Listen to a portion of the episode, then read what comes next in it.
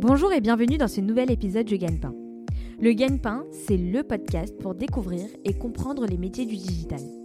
Je suis Majdeline Sounoun, cofondatrice du Gagne-Pain, et notre ambition est de vous présenter à chaque épisode un nouveau métier pour faire les bons choix pour votre projet professionnel et vous aider à trouver le gagne-pain qui vous convient. À chaque épisode, le métier sera présenté, raconté et détaillé par celles et ceux qui le font au quotidien.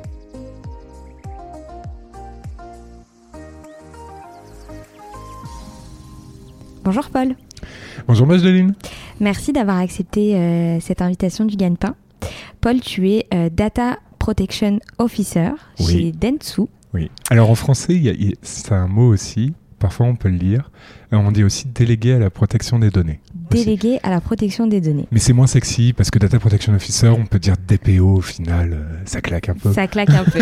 Bon, on le traduit en français, délégué à la protection des données. Tout à fait.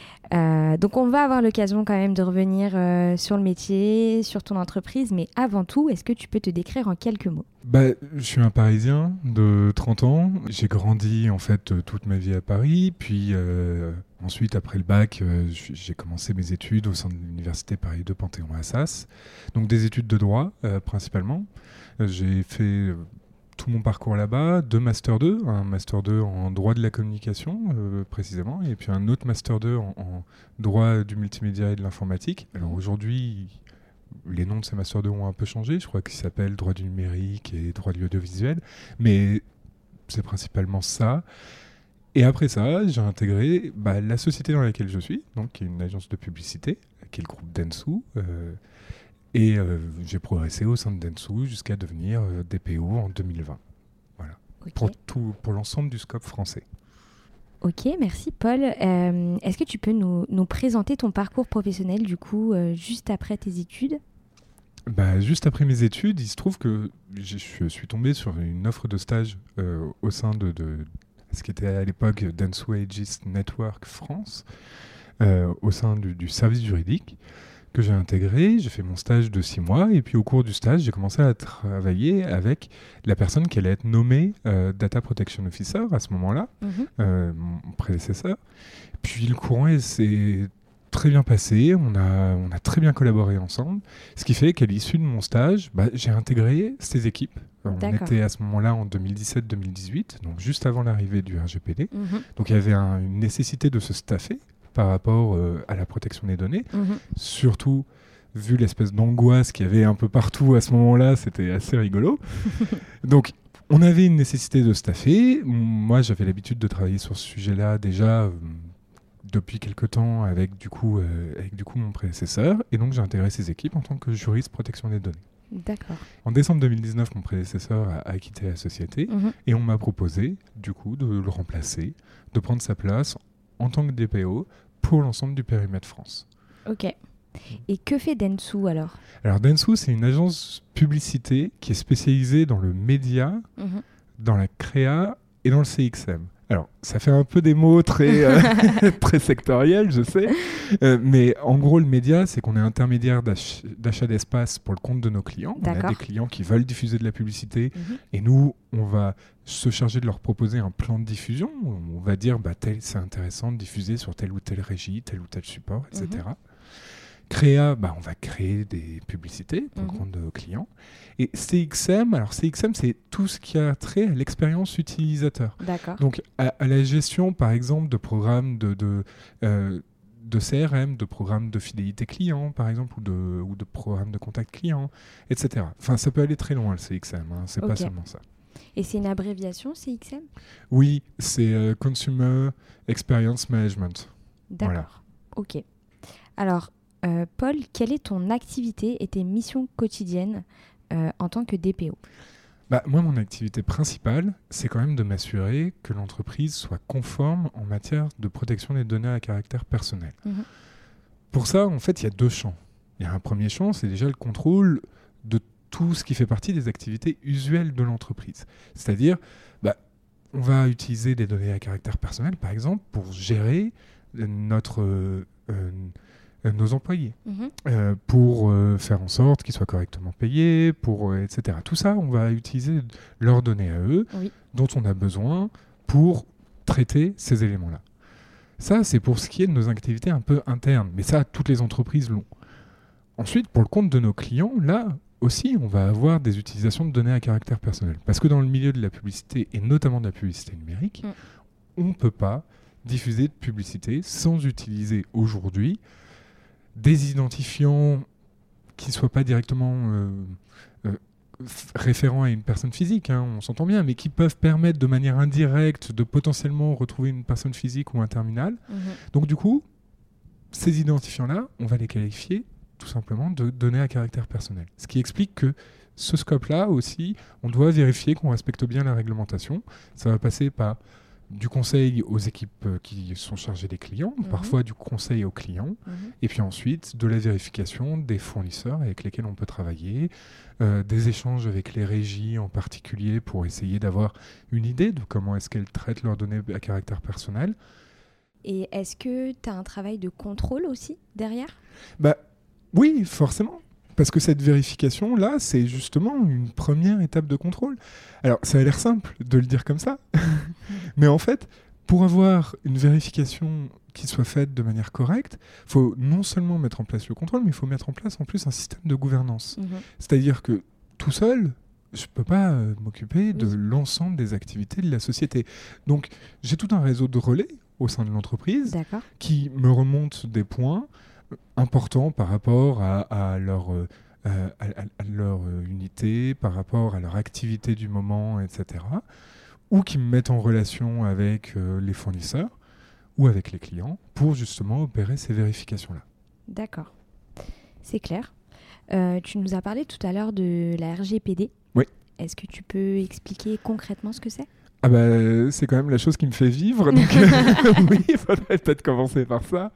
Euh, bah, le RGPD, c'est le Règlement général de protection des données européen. C'est un texte qui a été voté en 2016, euh, qui est entré en application en mai 2018, Mhm. et c'est un texte qui a créé tout un ensemble d'obligations pour les entreprises à respecter vis-à-vis de la protection des données. Bien sûr, euh, ces obligations, les entreprises les suivraient pas, ou en tout cas pas de manière aussi scrupuleuse qu'aujourd'hui, Mm.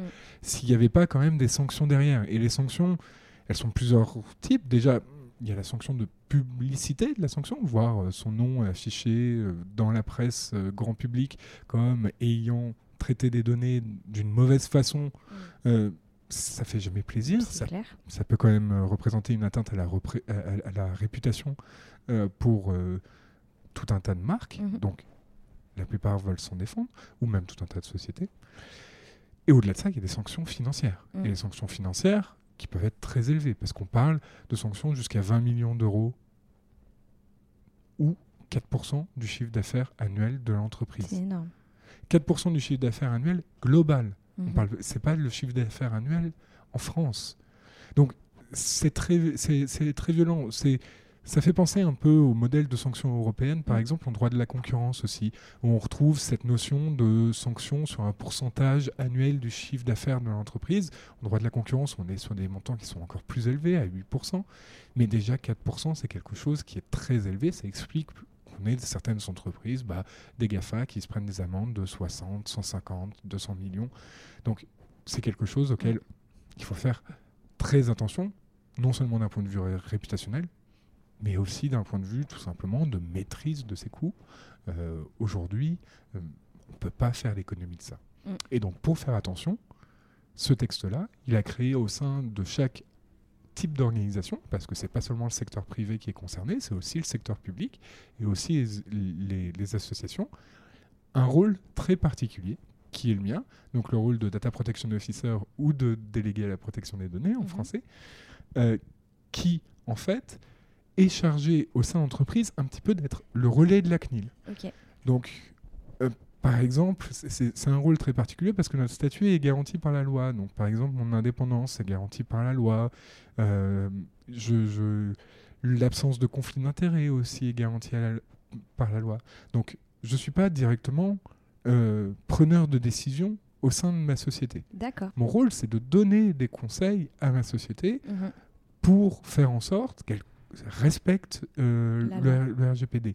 Charge à elle ensuite de mettre en œuvre les conseils que je lui donne.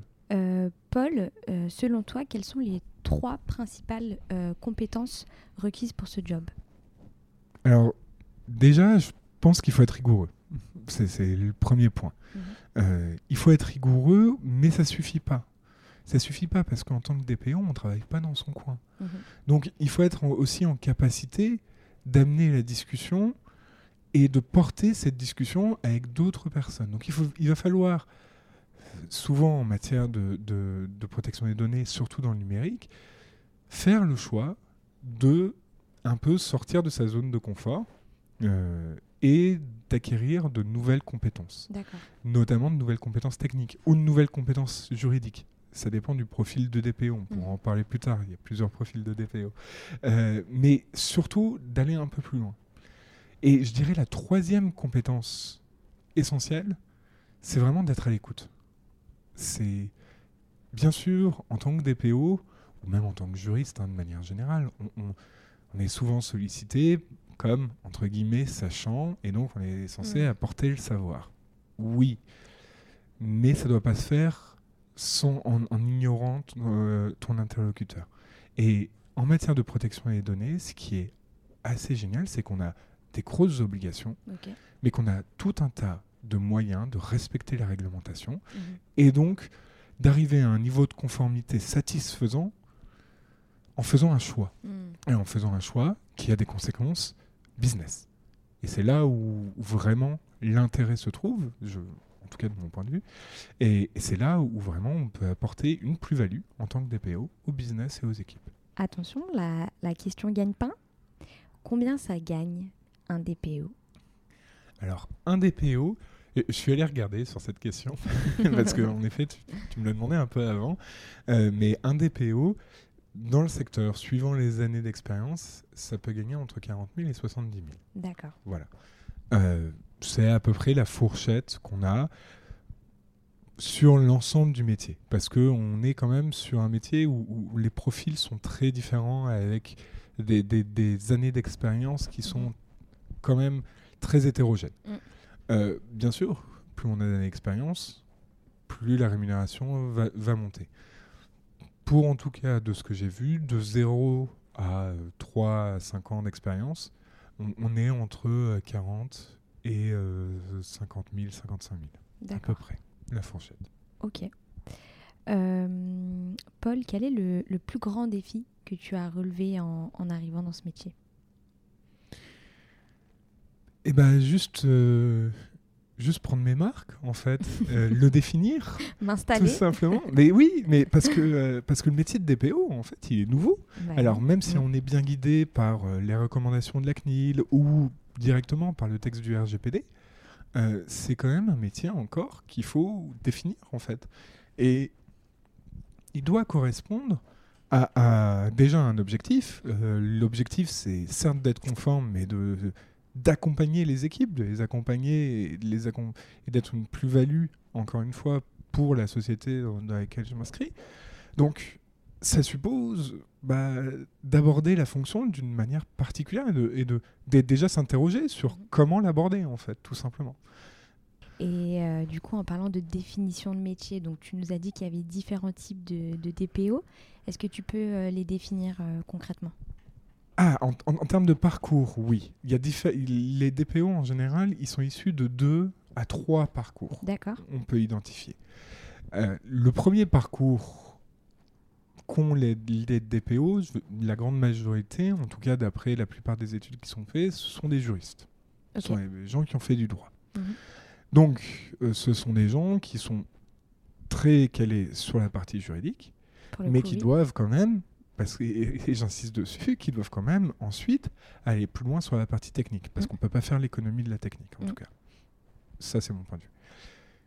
Le deuxième euh, parcours des DPO qu'on rencontre assez souvent, c'est des DPO qui sont qui viennent justement de la technique. Donc, qui peuvent être informaticiens, ingénieurs, euh, développeurs, etc., mais qui sont sensibilisés déjà et qui ont déjà acquis ces compétences-là. D'accord. Et là, du coup, eux, bah, le travail, ça va être d'acquérir les compétences légales. Alors, ils peuvent les avoir déjà acquises. Il y a tout un tas de certifications, par exemple, qu'on peut passer pour euh, devenir des DPO. Euh, mais l'essentiel va se trouver de ce côté-là. Mhm. Ensuite, il y a un troisième euh, type de profil, qui est un profil plus managérial slash commercial, plus de conseils hein, général en, IT.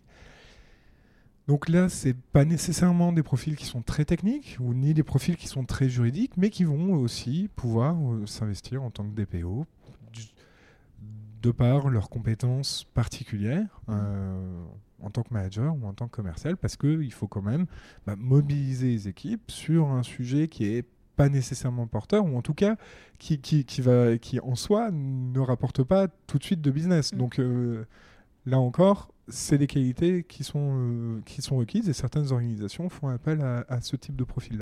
Euh, quelle est la, la journée type d'un DPO la journée type d'un DPO, ça va être euh, d'avoir d'abord sûrement quelques réunions. Parmi ces réunions-là, euh, on, j'aurai- sûrement une réunion avec euh, le service juridique de la société dans Mhm. laquelle je travaille, parce que même si, euh, comme je disais, je suis, je suis indépendant et ça, par la loi, on ne peut pas faire l'économie d'une collaboration étroite et régulière avec le service juridique. C'est quand même les premiers interlocuteurs. Ensuite, ça va être des réunions avec des équipes clients ou des équipes techniques euh, sur des problèmes particuliers par rapport à certaines campagnes, etc. Déjà le traitement, ensuite, de tous les documents supplémentaires, Mhm. parce que euh, on- c'est pas une réunion qui va nous permettre de déclarer que euh, telle activité euh, est conforme ou tel fournisseur est conforme. Il faut derrière s'assurer que bah, les contrats correspondent bien à, à ce qu'on a, Mm. que ensuite toutes les documentations en matière de sécurité ou en matière de protection des données correspondent bien aux attentes que l'on peut avoir ou aux attentes que nos clients peuvent avoir. Donc là, il va y avoir pas mal d'analyses aussi et ça va prendre un petit peu de temps. Et euh, si on a le temps, bah, ensuite, euh, c'est de la veille technologique et de la veille juridique. euh, mais déjà, je pense que ça fait une journée qui est bien remplie. une journée bien remplie, c'est clair. Et du coup, Paul, quelle est la tâche qui te plaît le plus et celle qui te plaît le moins? Alors, la tâche qui me plaît le plus, moi, c'est surtout d'être au contact euh, de mes collègues, euh, des collaborateurs de l'entreprise, Mhm. de pouvoir répondre à leurs questions, à leurs problématiques et de pouvoir faire en sorte bah, qu'on délivre déjà un service qui soit impeccable à nos clients et de pouvoir faire en sorte de, de- tout simplement de faire progresser l'entreprise. Ce qui me plaît le moins, c'est plus sur la partie contrôle, c'est un peu de, de entre guillemets de fliquer. Mm. Et, et c'est quelque chose qui est nécessaire. hein. Par exemple, euh, si on veut faire en sorte d'avoir quand même un niveau de protection des données euh, normal, encore une fois, le DPO, il ne peut pas travailler seul. Donc c'est nécessaire de faire en sorte de former l'ensemble des collaborateurs. Mhm.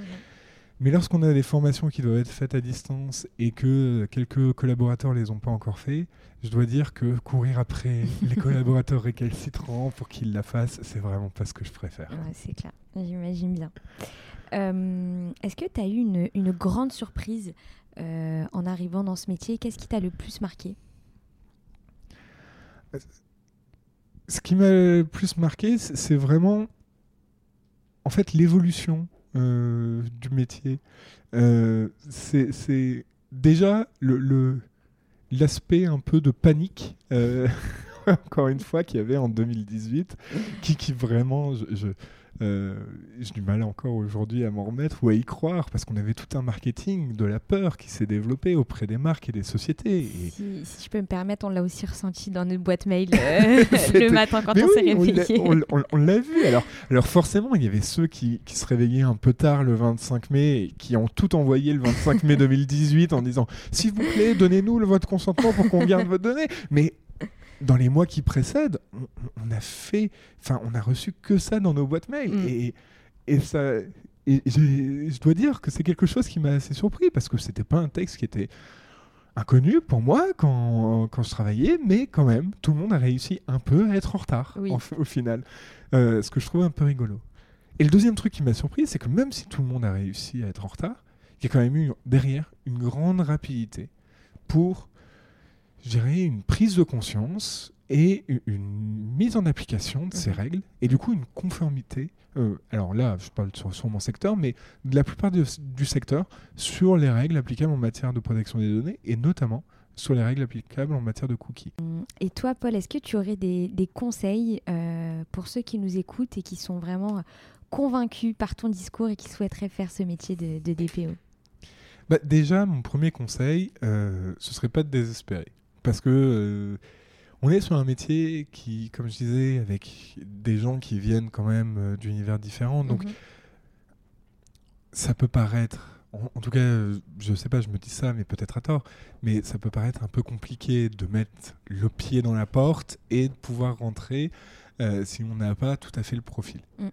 Mon premier conseil, c'est pas de désespérer. Comme je disais, de toute façon, il y a des formations qui proposent spécifiquement des parcours pour les DPO. Donc, surtout là-dedans. Au-delà de ça, déjà, c'est aussi de, rester euh, informé, mm-hmm que ce soit au point de vue juridique, là ça peut être un peu plus compliqué, il faut pas hésiter à aller dans des bases de données dans lesquelles on n'a pas mhm. l'habitude d'aller, hein, et votre ami. Il faut être curieux. Exactement. Ou au point de vue technique. Et là, et là encore, euh, faire l'économie complète de la technique, c'est pas tout à fait recommandé, en tout cas. Donc, pas hésiter à rester informé, en tout cas, de ce, de ce point de vue-là, pour être sûr de pouvoir mettre le pied à l'étrier si jamais l'opportunité se présente. Euh, Paul, est-ce que tu pourrais euh, conseiller à nos auditeurs des euh, films, séries, livres ou podcasts en rapport avec ton métier? Ouais, il y en a plein. Il y en a plein. on pourrait commencer déjà, alors très, très classiquement et très, et très historiquement, par tous les films qui sont liés à l'affaire Snowden.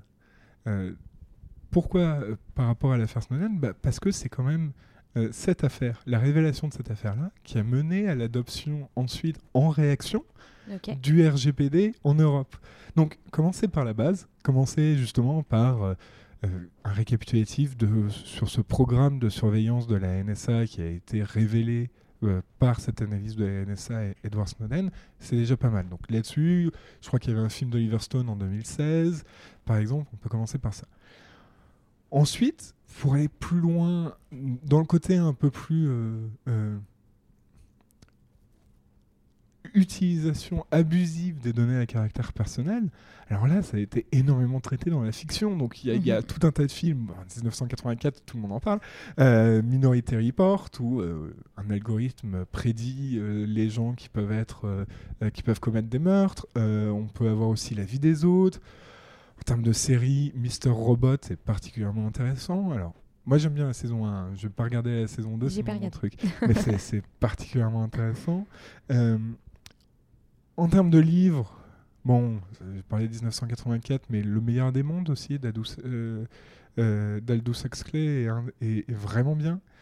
Euh, et puis au-delà de ça, on peut regarder aussi du côté des documentaires ou des enfin que ce soit des films documentaires ou des livres documentaires. Donc là, il n'y a pas longtemps, il y avait un, film documentaire sur Arte qui était pas mal du tout, qui s'appelait euh, Tous surveillés, 7 milliards de suspects. Mhm. Bon, comme souvent avec, il y, a des petits raccourcis, mais franchement, il est... C'était un des moins caricaturels que j'ai pu voir ces dernières années. Alors, je ne sais pas s'il est encore disponible, peut-être euh, sur euh, arte.tv ou, ou, sur YouTube, ou en VOD payante, parce que je crois qu'Arte a un service de VOD payante. Et sinon, en livre, euh, il y a un livre, moi, que j'aime particulièrement, euh, qui, est sorti il n'y a pas longtemps, de, de, la, journaliste Judith euh, Duportail, mhm. qui s'appelle L'amour sous, sous, algorithme, en fait. C'est un livre où elle fait un truc très simple. Elle demande à Twitter, enfin, pas à Twitter, excusez-moi, à Tinder, de lui fournir les données personnelles la concernant, suite à son utilisation de l'application. C'est à la fois assez rigolo, assez édifiant également, malheureusement, euh, mais c'est assez intéressant. Euh, pour conclure, est-ce que tu souhaiterais ajouter quelque chose euh, pour ceux qui nous écoutent? Bah, déjà c'est un beau métier, le métier de DPO. C'est un métier qui est, qui est excitant quand même. J'espère avoir fait, fait, fait passer cette idée-là parce que même si on est en effet sur quelque chose qui est juridique, hein, il ne faut pas se le cacher. Euh, on n'est pas tout à fait euh, non plus dans, dans, une fonction qui est que ça, mhm. qui représente que ça. Euh, il y a plein d'aspects en fait au métier de DPO. Il y a l'aspect formation, il y a l'aspect contrôle, il y a l'aspect organisation d'une gouvernance, il y a l'aspect conseil. C'est quelque chose qui peut être très intéressant, très enrichissant. Donc moi, je peux que vous encourager à aller dans cette voie-là. Voilà. Merci beaucoup, Paul. Merci. À bientôt. À bientôt.